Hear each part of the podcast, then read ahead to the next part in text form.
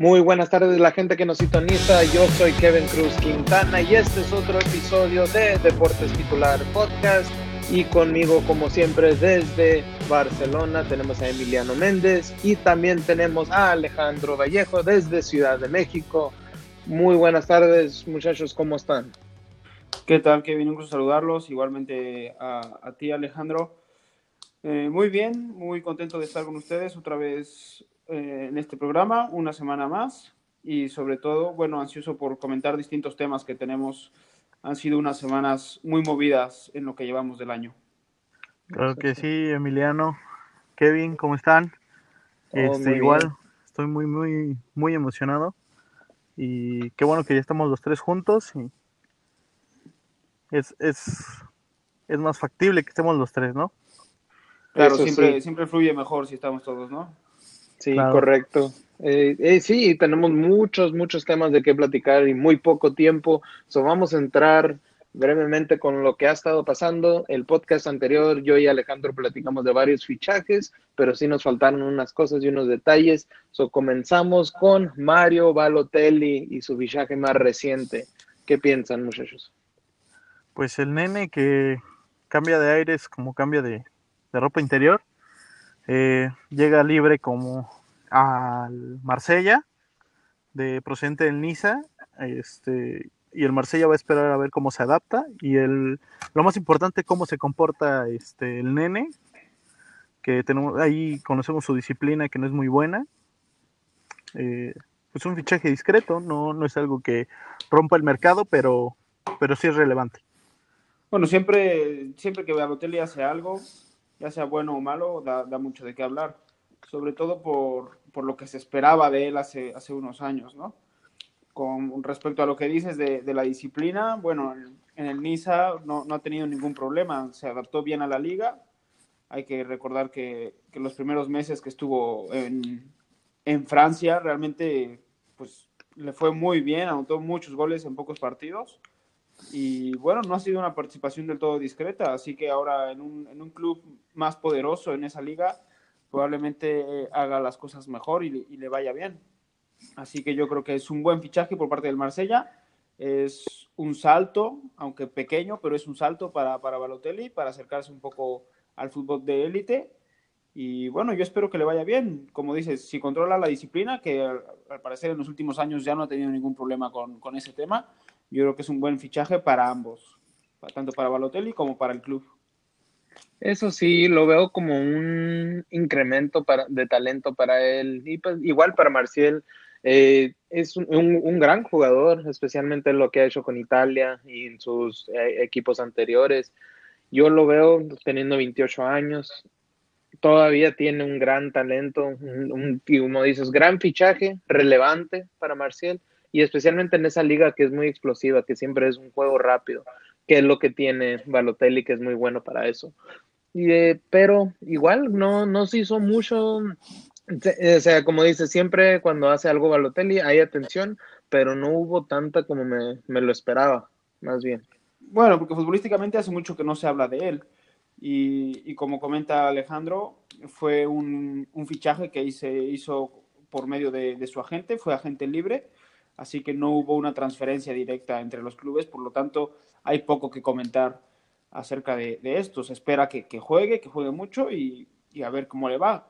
Conforme veamos su, nivel de juego ahora en un equipo más competitivo, se hablará más o menos de él. Pero realmente el fichaje, bueno, pues yo creo que era un salto un poco normal.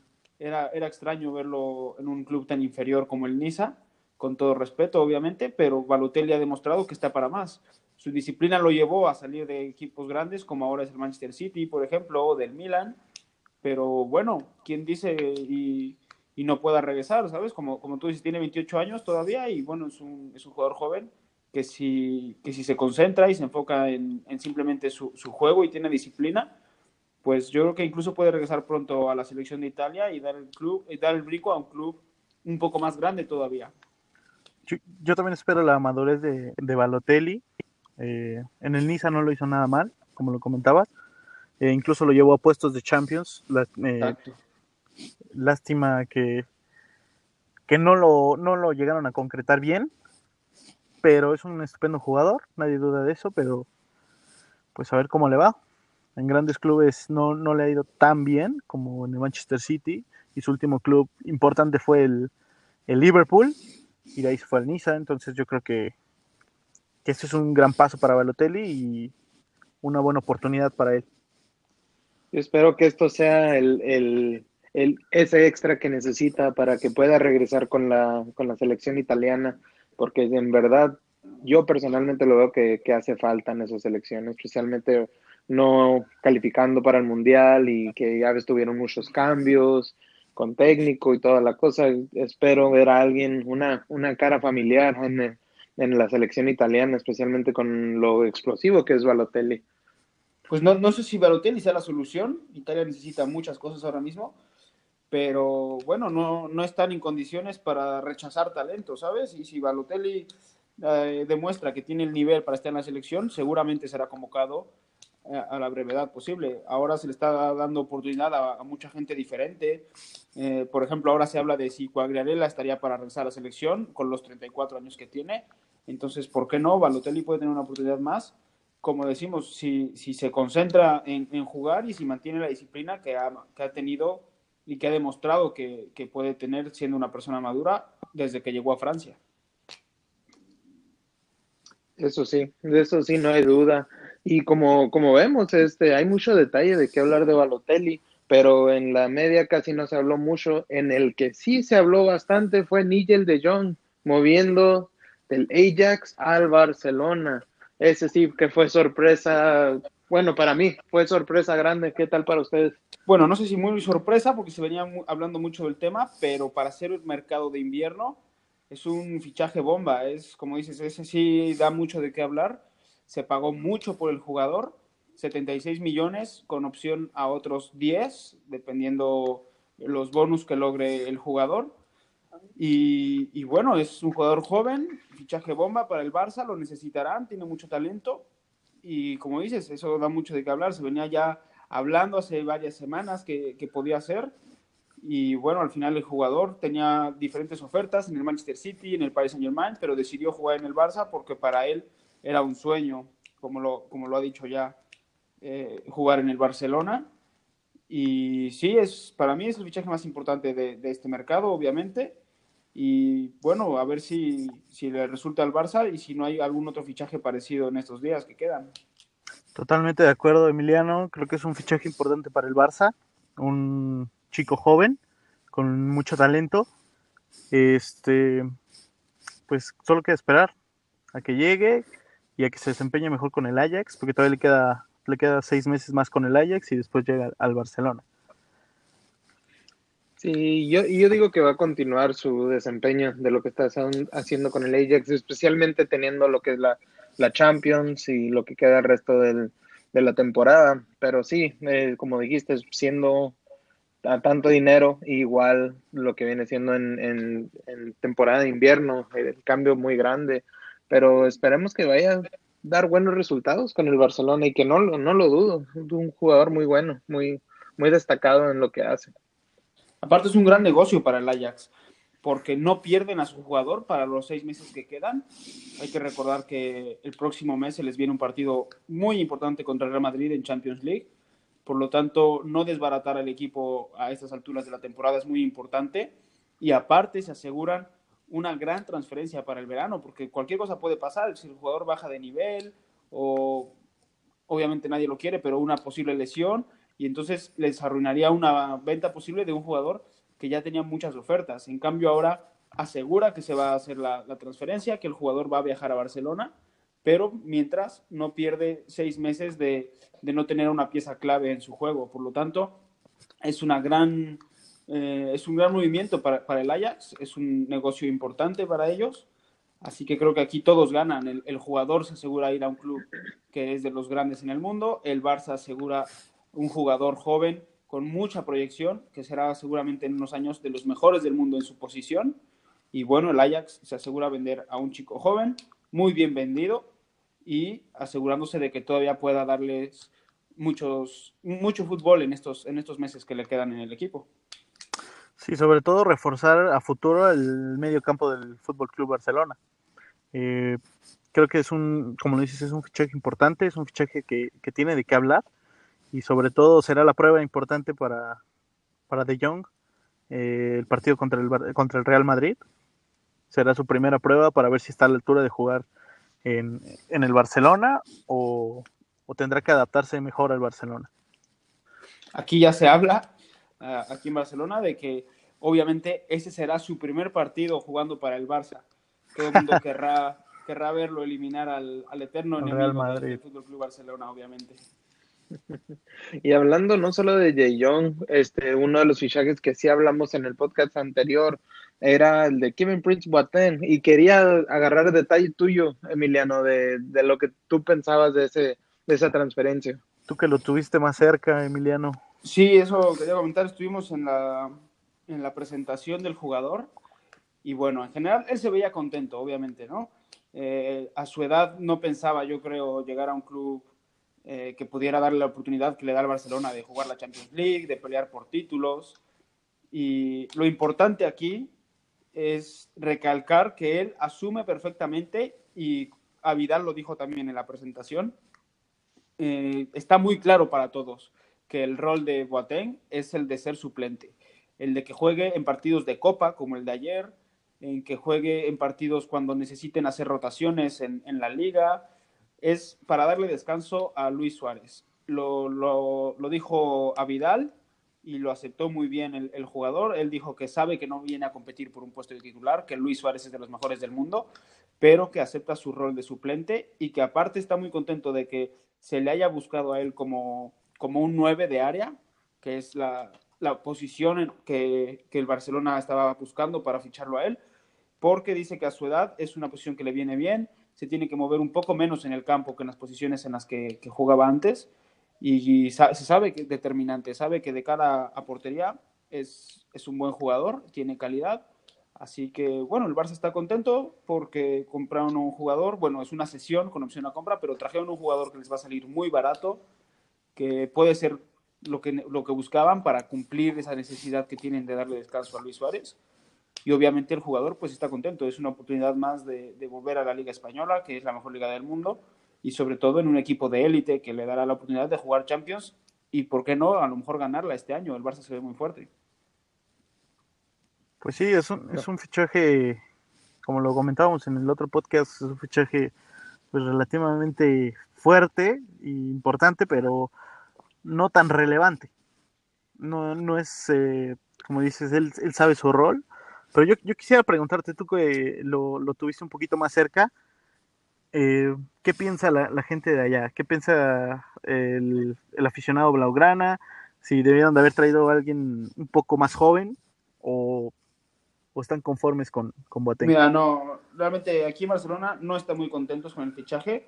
Se habló de muchos futbolistas, entre ellos, como lo comentamos en su momento, Carlos Vela, y, y a, distintos jugadores. Se habló de Morata, se habló de el uruguayo Estuani, que juega en el Girona, eh, se habló de Carlos Vela, y al final, nada, va, termina llegando Boateng, y la gente no está muy contenta. Eh, saben que es un poco indisciplinado, eh, saben que es un jugador un poco grande, a sus 32 años no es exactamente lo que quisiera el Barça como un fichaje para, para poder darle un respiro a Luis Suárez.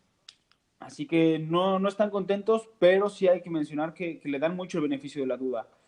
El, el, hecho de que él estuviera tan centrado en aceptar que su rol será ser suplente, en que el beneficio se verá reflejado en Luis Suárez principalmente, pues sí da, le dan el beneficio de la duda, esperarán a ver cómo se desempeña. Ayer ya tuvo minutos, debutó la, primera oportunidad en cuanto hizo su fichaje, al otro día eh, pudo viajar con el equipo en Copa del Rey y fue titular en el partido de ayer, en el que por cierto el Barça perdió, pero bueno, lo comentaremos más tarde si tenemos tiempo. Pero bueno, a ver, fue su primera prueba, no lo hizo mal, pero tampoco, tampoco hizo mucho, así que la gente está un poco ansiosa. Hay que recordar que el Barça se ha acostumbrado a ganar, así que aquí cualquier jugador que llega tiene que demostrar que está para, el, para jugar en el Barça a la primera oportunidad y a lo mejor a Boateng le va a costar un poco un poco ganarse al público. Sobre todo por sí, eso, sí. porque, porque esperaban a, un jugador mejor. Al final llegó Boateng y bueno, lo apoyarán y si se desempeña bien seguramente le aplaudirán, pero es, es eso, es el beneficio de la duda. Si no lo demuestra en sus primeras oportunidades, se meterán con él y se meterán con el club exigiendo que en verano llegue alguien mejor, obviamente. Sí, aparte de que llega de opción de compra, no, no llega de compra definitiva, ya opción de compra. Entonces, Exacto.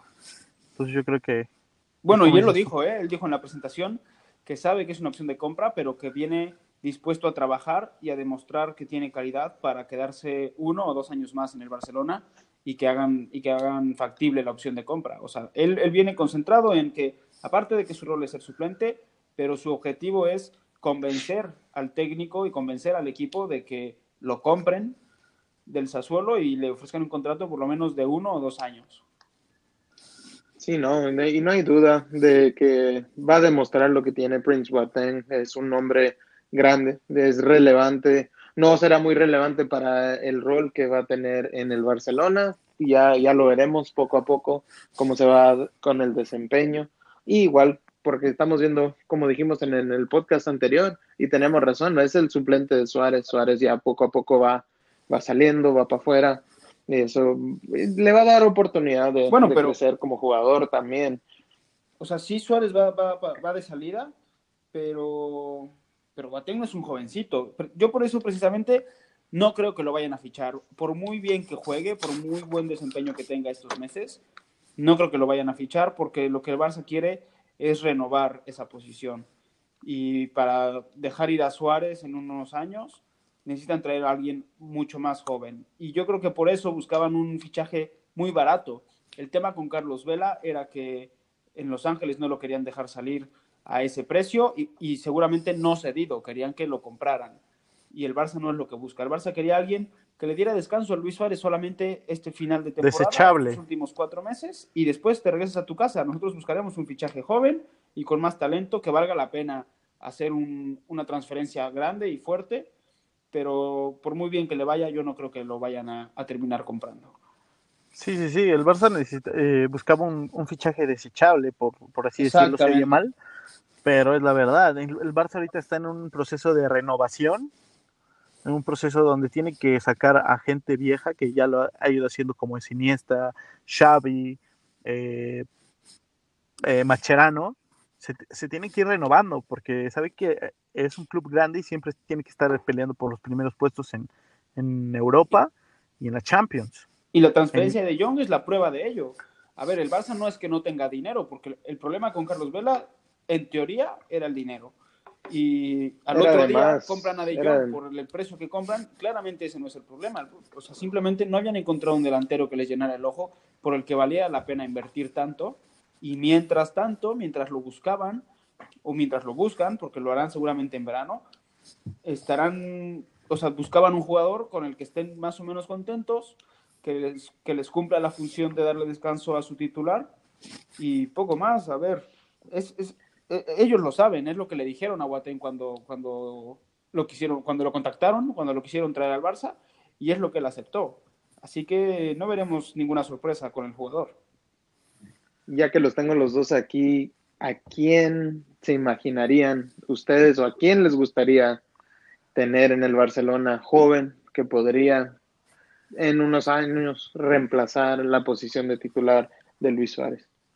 Eh, se oye mucho Harry Kane, y, pero si a mí me preguntas, uno de, los, de mis delanteros jóvenes favoritos es Crutone, es italiano, no sé si han oído hablar de él, pero sí, claro. es, un jugador, es, un jugador, muy, muy habilidoso, rápido y con gran, gran pegada. Yo creo que es uno de los este, de las opciones que tiene el Barcelona o que podría tener el Barcelona en el futuro. Y pues esas son mis dos opciones. Yo tengo, yo la tengo muy clara. Yo estoy seguro que en verano el Barcelona y el Real Madrid se van a pelear a muerte por Mauro Icardi. Uh. Es un jugador que ya no está muy contento en el Inter, él sabe que tiene calidad para dar un poco más, eh, está fintando ahí con, su, con, que si va a renovar, no va a renovar, ya dijo al principio que no iba a renovar por nada del mundo, ahora ya su mujer, que es su agente, ya dijo que bueno, que puede ser que, que sí renueven, está, está jugando con el Inter, está jugando con los clubes que le pueden hacer ofertas, y yo creo, por la edad, que es, muy joven, y por las cualidades que tiene, es lo que más se asemeja a Luis Suárez ahora mismo. Y yo creo que se lo van a pelear. O sea, necesitan un fichaje de impacto. Crutone me parece un jugadorazo, pero no está lo suficientemente maduro. Y yo creo que ambos clubes ya sabemos qué tipo de fichaje les gustan hacer y van a, van a querer dar un bombazo. Así que para mí, Icardi va a ser el jugador del verano que se lo van a pelear más equipos. Eso Entre sí, ellos, no, obviamente, no... el Barcelona y el Real Madrid, que son los dos clubes más grandes que están más necesitados de alguien en esa posición. Se, se oye también de Paris Saint Germain por la cantidad de dinero que pide que piden por Icardi y por lo que vale. Para mí es exagerado lo que vale. Creo que eh, lo ponen Wanda en 200 millones, que eso es lo que vale. Para mí es exagerado. Nadie va a pagar eso y él está a punto de, o sea, de quedarse sin contrato, así que se irá claro. por poco dinero. Eso sí, este no va, a haber, no va a haber duda. Y ahora que lo mencionas, pues el, el, PSG también necesitará renovar, porque Cavani no es un jovencito. ¿eh? No, sí, ya, ya, anda, ya anda en la mira de, del Napoli otra vez y del Atlético de Madrid en esta temporada, no llegó. El Atlético seguramente la próxima semana estaremos teniendo esta conversación, estaremos hablando de Álvaro Morata. Está, está muy cerca de llegar al, al, al Atlético de Madrid, sobre todo porque ayer se concretó la llegada de Higuaín al Chelsea. Sí, eh, eh, no, dale, dale Alejandro. Ah, de, de Piatek también llega al Milan, como lo decíamos, se acaba esta red, solo falta la confirmación de Morata y para que se acabe esta, esta telaraña, ¿no? Y bueno, y Sanabria, que sería el suplente ah, de Sanabria. Piatek Exactamente, en el, sí. en el Exactamente, sí, sí, sí. Tienes toda la razón, Emiliano. Eh, Ahora, sí, sí hubo mucho movimiento y todo, como dices, todo se empezó a, a desbaratar, de, o sea, todo se empezó a dar desde que, desde que Piatek llegó al Milán, eh, Higuaín se fue al Chelsea, ahora estamos viendo si, si Morata va al Atlético de Madrid, y bueno, el movimiento de Sanabria, que por lo tanto el, el Betis no parece tener eh, intenciones de venderlo porque jugó hoy en la Copa del Rey, así que no está cerca de salir, eso seguro. Pero sí, cada, bueno, porque se nos está moviendo un poco rápido el tiempo. Yo por mí estuviera platicando horas, pero acá moviéndonos un poco más de tema, el, regresando a este lado de, de, del mundo, a los naturalizados del TRI, era un tema muy importante que dejamos fuera en el podcast anterior, que pues igual quería dejarlo para tener a los tres aquí y dar nuestra opinión en eso. ¿Qué piensan de eso, muchachos? Pues yo pienso que estoy en contra y a favor a la vez, porque hay grandes jugadores que pueden eh, aportar como ellos es Furch, que ya ha dicho que quiere ir a, la selección mexicana, y yo creo que eso es lo que le hace falta a la selección mexicana, un, un delantero de área, un delantero que, que meta goles, y, y no sé cómo lo ven ustedes. Mira, yo, mi opinión es muy, muy sencilla, y, y a lo mejor parece que no quiero arriesgarme a opinar, pero es tan fácil como o sea, como en cualquier trabajo al que te dediques, si hay un extranjero al que le vas a dar la oportunidad sobre un mexicano, tiene que ser mucho mejor que el mexicano. Claro. O sea, tú hablas ahora, ahora mismo de Furch. Ok, estoy de acuerdo, habrá que darle la oportunidad. Pero encima de quién? Porque está Pulido, eh, está Vega, que es un jovencito que hay que darle la oportunidad. Del está Chivas. Alvarado, Está Raúl Jiménez, que para mí tiene que ser el titular durante todo este proceso de aquí al, al, próximo Mundial. Entonces, no sé si un delantero es lo que necesitamos. O sea, se empezó a hablar de esto por el caso de Marcone, que, que, cuando llegó a Boca anunció que el Tata Martino lo había buscado. Y bueno, es lo mismo. O sea, si no hay nadie en esa posición, pues de acuerdo que, que se tome en cuenta un naturalizado, porque se supone que si, que si vamos a hacer unas elecciones de los mejores de los mejores que la Correcto. selección pueda elegir. Y si es naturalizado o no, es lo de menos. Pero, pues, no sé, aquí se, se, habla mucho de que si se lo merecen, si no se lo merecen. Al final va a ser lo mismo en cualquier posición, sean mexicanos o sean, natural, o sea, sean mexicanos de nacimiento o sean naturalizados. Al final la cuestión va a ser si se merece la convocatoria, si es el mejor en su posición. Si, si, si es así, yo creo que no hay ninguna discusión. Yo sí, eso es lo que a lo que iba cuando estaba leyendo todo y como dices, está más de que se lo merecen, no se lo merecen. Va a entrar el que juega mejor y el que va a poder dar mejor desempeño con la selección, especialmente con todo este proyecto completamente nuevo que tiene con el Tata Martino. yo, yo lo veo y yo digo, deberían de darle oportunidad si no hay nadie inicialmente a quien darle la oportunidad primero, como dices, un delantero.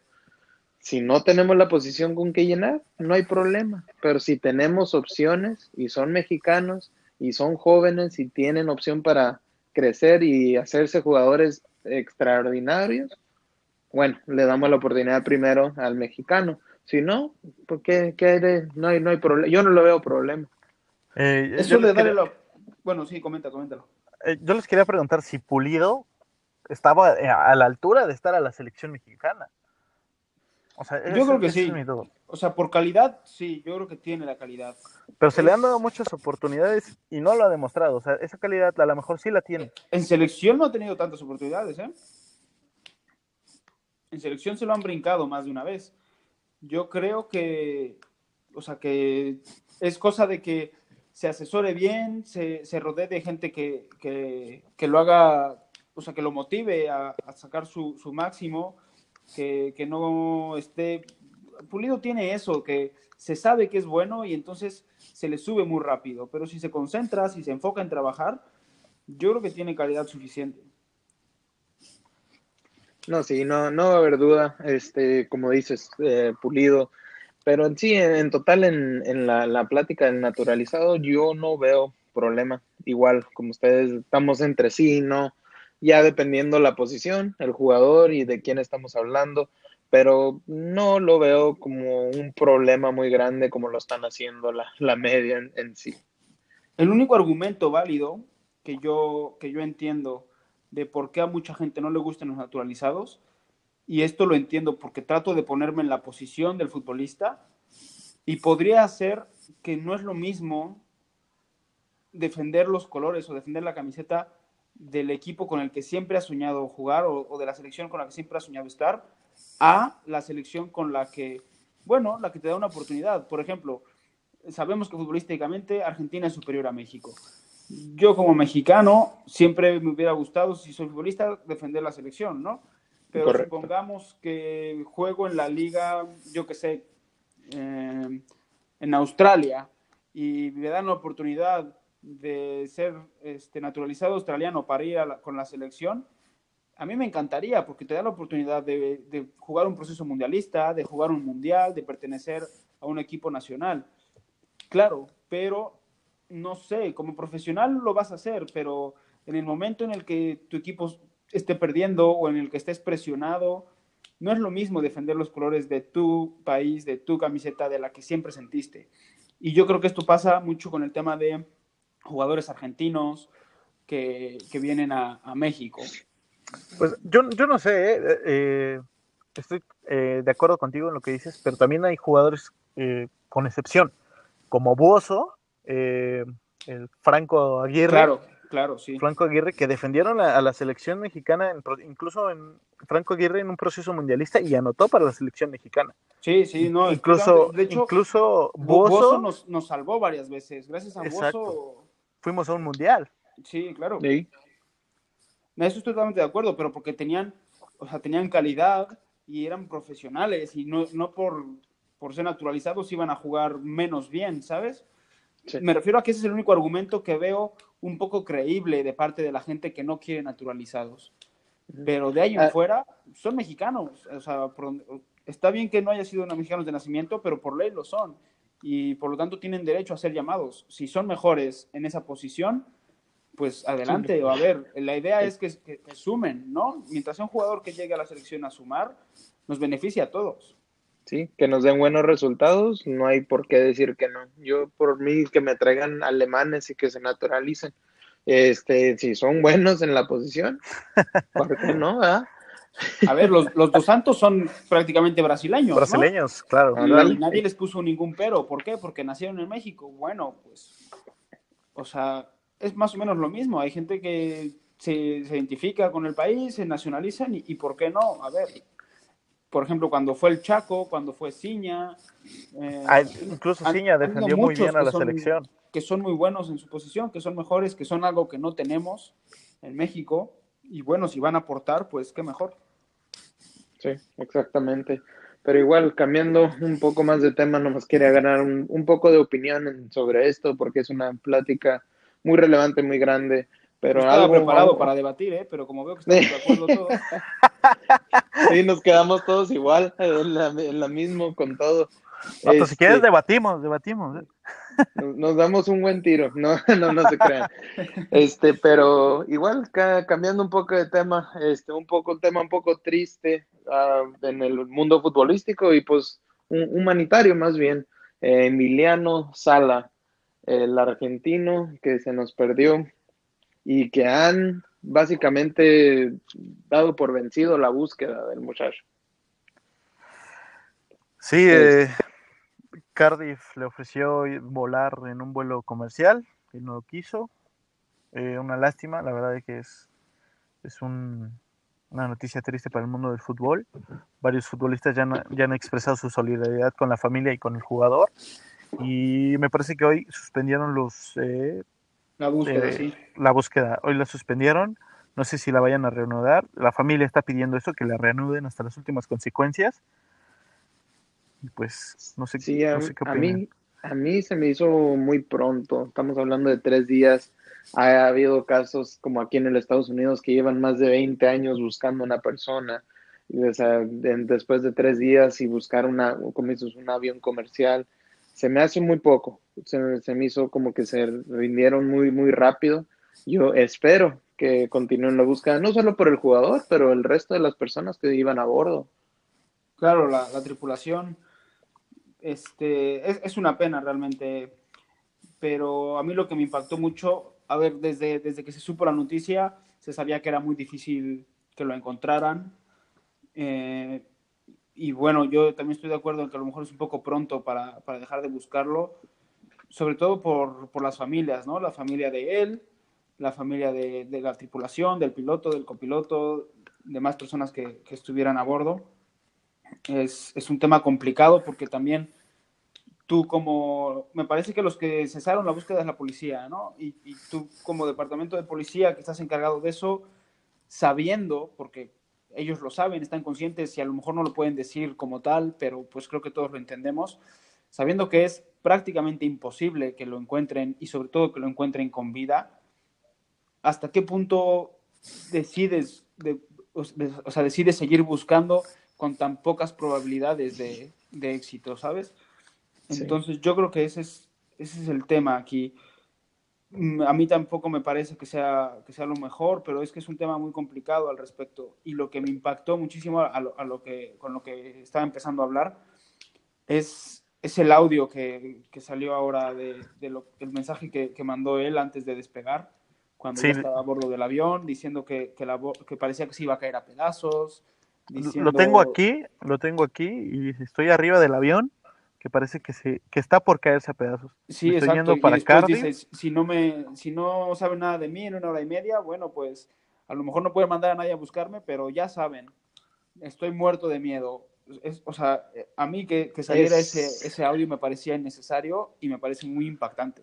Sinceramente. Sí, no, te, te pone a pensar en muchas cosas de qué tipo de precauciones están tomando estos la, las tripulaciones del avión, no solo eso, pero las compañías, y especialmente pagando tanto dinero por jugadores y cosas así, para que no tengan este tipo de soluciones para decir, no, te vas a ir en este avión, en este tiempo, con estas precauciones por lo mismo, no En solo sí. por la por el jugador y el dinero, pero El por problema la, es que la el, vida. el jugador Eh, fue el exacto. que quiso regresar a, a Francia a despedirse de En sus ese avión. compañeros y luego él quería volar en un avión privado y este es el que había y él quería volar ahí.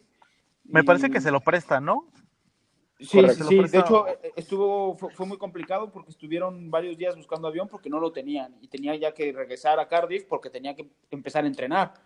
O sea, él le, le concedieron unos días de regresar a Francia a despedirse de sus compañeros, de sus amigos, de hacer un poco de mudanza, pero tenía que presentarse ya en el equipo. Entonces, se buscó el avión lo más pronto posible y voló sabiendo que el, el clima y las condiciones para el vuelo no eran las mejores.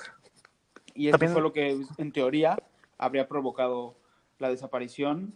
También de- estaba viendo, estaba viendo una noticia que se tardó, se, bueno, que hubo un problema de seis, intentó seis veces despegar el avión y en la séptima despegó. O Eso sea, no eso, también, eso también ya es un, yo creo que pudo haber dicho el jugador, ¿sabes qué? En este avión no me voy, me mándenme en camión, pero en este avión yo no me voy. Personalmente yo hubiera hecho eso. Eh, los hubieras no existen. Se hablaron muchas cosas, tampoco sabemos que sea todo cierto, pero, pero si eso de que se intentó despegar tantas veces, a mí me parece todavía, o sea, si el jugador ya estaba hablando de que el avión se ve muy mal y luego intentas despegar durante seis veces y no lo consigues, yo creo que con la tercera hubiera sido más que suficiente, no volamos hoy y punto. Yo con la primera, la verdad. te soy honesto. Sí, ya no quiso la primera vez, ¿no? Sí, Ya. yo estaría igual. Mándame Pero- el barco. ¿verdad? Pero igual, bueno, le deseamos lo mejor a la familia y Pues sí. que, que espero si continúa la búsqueda que se halle algo, este, al menos eh, el cuerpo en sí, porque eso de quedarte sin saber qué, qué en verdad pasó, pues es, es algo muy triste, pero igual le mandamos lo mejor, este, bendiciones a la familia y a todo el mundo de fútbol, que pues, igual en, en teoría tenemos una pérdida grande. Pero no me gusta quedar en, en temas tristes, pero se nos ha acabado el tiempo, muchachos. Este, no nos quedó tiempo para más. Pero bueno, igual, este, estaremos aquí la siguiente semana, el martes y los jueves. Vamos a tratar de continuar a juntarnos los tres para seguir platicando de todo lo que está pasando en el mundo futbolístico. Y, recuerden que nos pueden seguir en todas nuestras redes sociales, en Deportes Titular, Fantasy Sportscape, que están juntos los dos, y todas las plataformas del podcast eh, y ahí nos pueden seguir. Igual, mándenos preguntas, lo que quieren eh, que nosotros platiquemos, lo que quieren escuchar y si que, qué quieren que debatemos, porque la siguiente semana vamos a sacar un proyecto nuevo donde vamos a debatir un poco más entre los tres. Pero igual, muchas gracias muchachos, este, se nos acabó el tiempo, pero igual, muchas gracias de estar con, con ustedes una vez más. Eh, igual, eh, como les he dicho antes, Kevin Cruz Quintana, y nos pueden hallar en nuestras redes sociales personales que van a estar en el link del el podcast. Emiliano, Alejandro, muchas gracias. Un gusto, como siempre, hasta la próxima semana. Un gusto, un gusto reunirnos los, los tres y hasta la otra semana. Muy buenas tardes mi gente que nos sintoniza y a la próxima.